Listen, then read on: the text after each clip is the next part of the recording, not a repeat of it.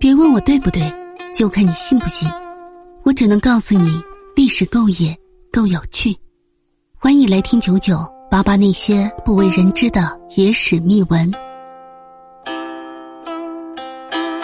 这个女人跟随武则天一生，却是极品红颜祸水。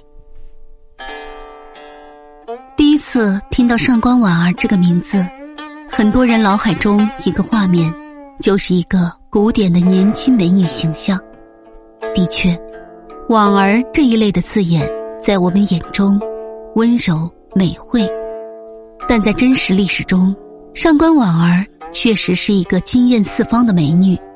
但同时，也是一个不折不扣的红颜祸水。上官婉儿，父姓上官，小字婉儿，又称上官昭容。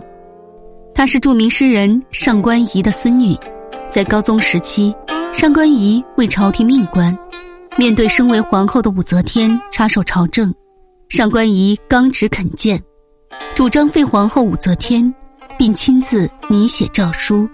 虽然废后没有成功，但武则天却记恨在心。武则天当权之后，上官仪连累全家被问罪，使得刚刚出生的上官婉儿也与母亲一同送入宫中作为宫女。而上官婉儿不但聪慧过人、善解人意，并且长得非常美丽。本来自己的祖父、父亲被武则天问斩，婉儿是应该厌恶武则天。但是武则天专权后，却因为婉儿聪慧才华，被武则天留在身边，成为武则天近侍女官，和武则天一起站在了权力中心。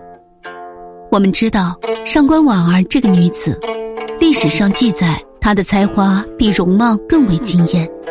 这样一个左右了一个朝代文风的女子，是不甘作为一个花瓶销声匿迹的。武皇帝应该恰恰实现了上官婉儿内心的一部分野心。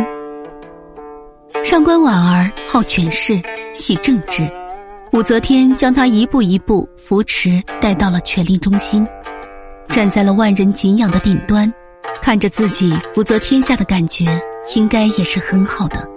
所以说，上官婉儿大概是至死都恨着武则天杀害自己的祖父和父亲。可是又敬爱他为国为民的精神。